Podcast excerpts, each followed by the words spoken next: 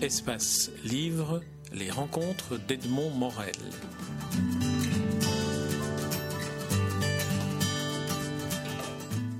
Jean-Marc Derouan, je suis très heureux de vous rencontrer à l'occasion du 13e Festival interculturel du Conte du Québec à Montréal. Nous sommes à quelques heures de l'inauguration du festival. Alors j'aimerais que vous nous disiez un peu, vous vous présentiez un peu, vous nous disiez un peu qui vous êtes, d'où vous venez. Alors d'où je viens, c'est clair, c'est simple, c'est net, c'est la de Bretagne. C'est de Bretagne dans une petite région qu'on appelle euh, les Montagnes Noires, située 30 km au nord de l'Orient. J'habite dans un petit hameau. Dans ce petit hameau, il y a deux maisons. On a restauré une ferme et dans l'étable, on a créé, avec euh, ma compagne Evelyne Sol, on a créé la Grange au Compteur. Alors cette grange au compteur, c'est un peu particulier parce que c'est un lieu qui est ouvert au compteur, c'est un lieu qui est en même temps un lieu de formation, de répétition, d'échange. Comment est-ce que vous décririez cela? On est un peu comme, comme dans un atelier de la Renaissance? Tout à fait. En fait, je, on a créé ça avec Evelyne parce que quand j'ai commencé à compter, j'aurais tellement aimé trouver un lieu comme ça.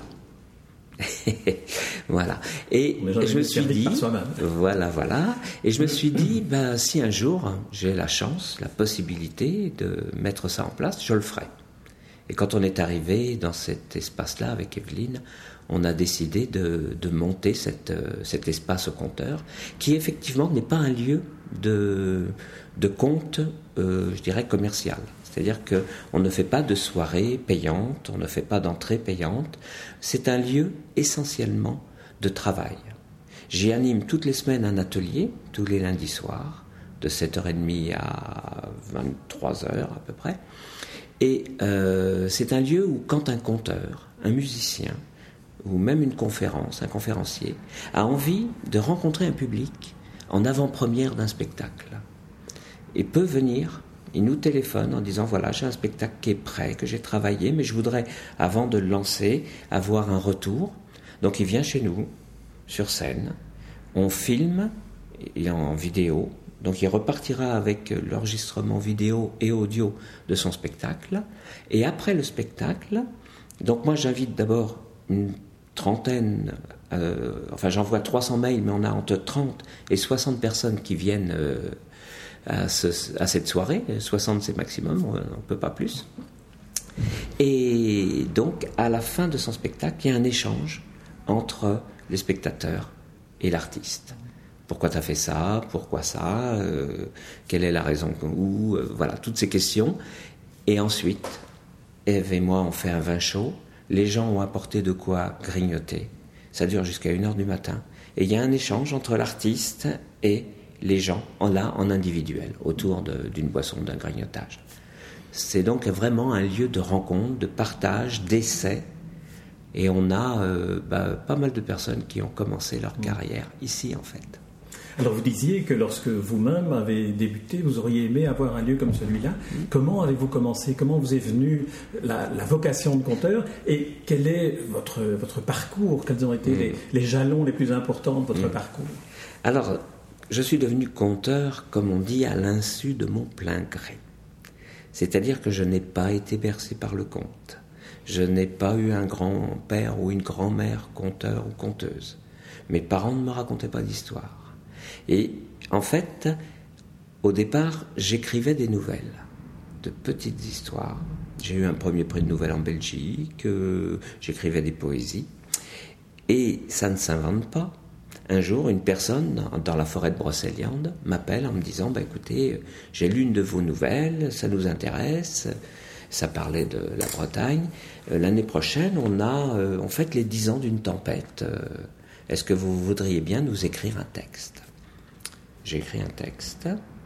Et puis elle m'a dit, quand elle l'a reçu, ça nous plaît, venez le lire le jour de cette fête-là. Je suis arrivé, j'ai pris mon texte, je l'ai lu. Et là, il y avait à peu près 150 personnes. Il y a eu un silence absolu. Et cette personne m'a dit, l'année prochaine, vous revenez, mais vous ne lisez pas vous raconter. Et moi, j'ai dit non. j'ai dit non. Non, non, non, je ne suis pas conteur. Moi. Elle me dit si.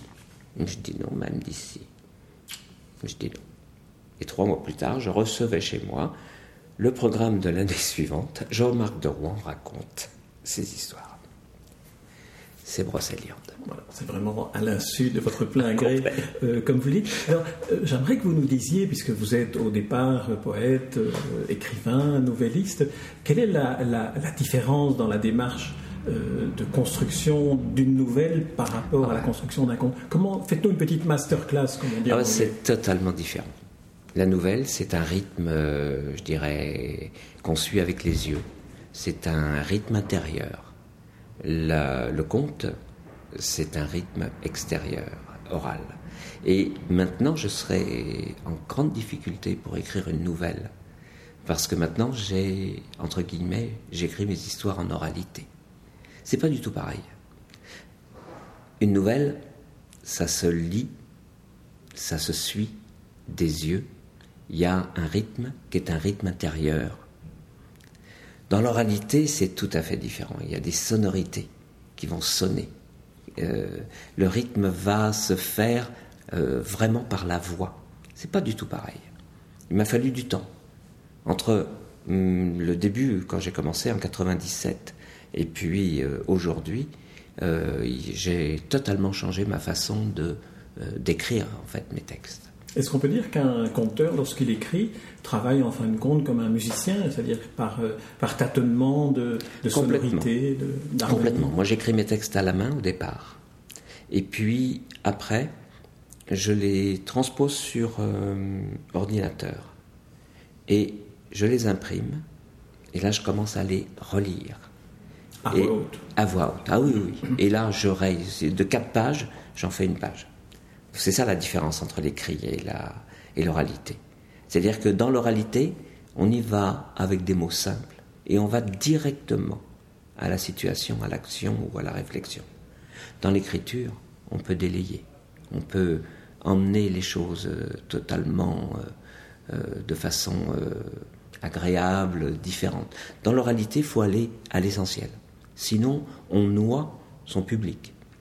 Si on part alors dans votre, dans votre inspiration, vous, vous mêlez le répertoire traditionnel, mais vous l'habillez aussi de, modernité. Euh, vous adoptez un répertoire euh, classique, mais vous y mettez de l'ironie, de l'humour. Alors comment, comment est-ce que le, dosage se fait? C'est votre tempérament qui est de vouloir communiquer avec le public de cette manière-là? Il y a cette volonté de, rupture à l'intérieur de mes histoires. Donc je vais effectivement essentiellement travailler jusqu'à ce jour sur euh, l'imaginaire breton. Je vais reprendre les lieux, je vais reprendre, je dirais, la couleur de la Bretagne. Par contre, je ne vais pas reprendre les personnages. Je ne vais pas re-raconter Merlin l'Enchanteur. Ça, non. Mais quand je raconte euh, j'ai un spectacle qui s'appelle Sur les bords de la ville 10. La ville 10, c'est une ville engloutie au fond de la baie de Douarnenez. Mon spectacle s'appelle Sur les bords de la ville 10. À la fin du spectacle, les gens viennent me voir en disant Vous nous avez emmenés dans la ville 10. Et non, il n'y a pas une histoire qui parle, qui se passe dedans. Mais l'atmosphère, l'atmosphère, euh, je parle d'un fossoyeur qui, euh, qui tombe amoureux d'une de ses patientes. voilà, je parle de, On est dans l'atmosphère de la Bretagne, de, de Lankou, sans que pour autant je parle de Lankou. Vous pourriez nous dire le début de, de, ce conte? Ah oui. Pas plus d'une minute. D'accord. Sur les bords de la ville 10, il y a un petit village. Et dans ce petit village, il y a un homme, un homme étrange, bizarre un homme du regard, comme on dit chez nous. En fait, il a les yeux si clairs, si transparents, qu'on a l'impression que la lumière vient du dedans. Il a les mains calleuses, exactement les mains des gens qui ont travaillé la terre à l'ancienne. Sa peau est bronzée, son visage buriné par le vent, le sel, les embruns, par l'océan. Et cependant, il n'est ni marin-pêcheur, ni goémonier, ni même paysan du bord de mer. Non, Gwenalé, Gwenalé Goric est fossoyeur de métier dans le petit village de Plogoff, à deux pas de la baie des Trépassés. Merci Jean-Marc de Rouen.